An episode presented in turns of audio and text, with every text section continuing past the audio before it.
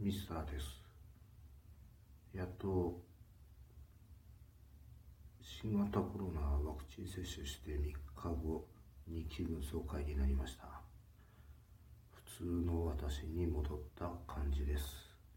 ただあの頭に蜂が刺してくれたんで単行部できてますけれど、えそれはさておき、え6月27日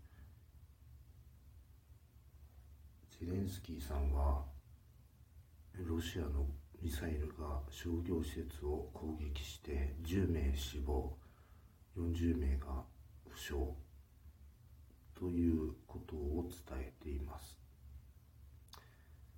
一体いつこの戦い終わるんでしょう。戦争なのか侵攻なのかよくわからないんですけれど。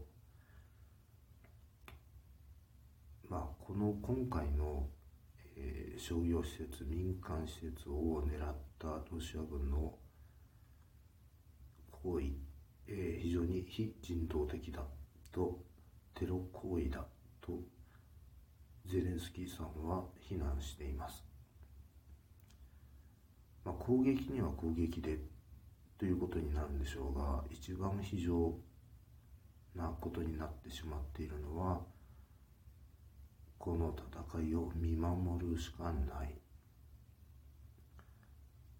えーまあ、武器をね、えー、協力するっていう形でしかできない、えー、それは一番悲しいことですよね、まあ、できることなら次回、えー、G20 ですか、えー、でオンラインでねプーチンさん出席する予定だそうです。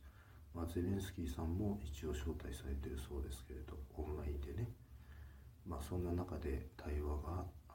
成立するといいとは思うんですけれど、まあ、無理でしょうかね。ただ、こういう戦いで犠牲になった人たちっていうのは尊い命なわけですから、えー、それがどんどんどんどんね数が増していくっていうのは非常に憂いだと思うんです。であのできることならね平和的な解決をしてほしいなと思います。でそうしないと戦って戦って一体何が残るんでしょう？という、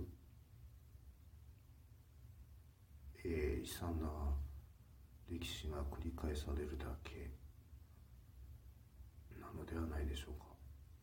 でミスターは思ったんです。それでは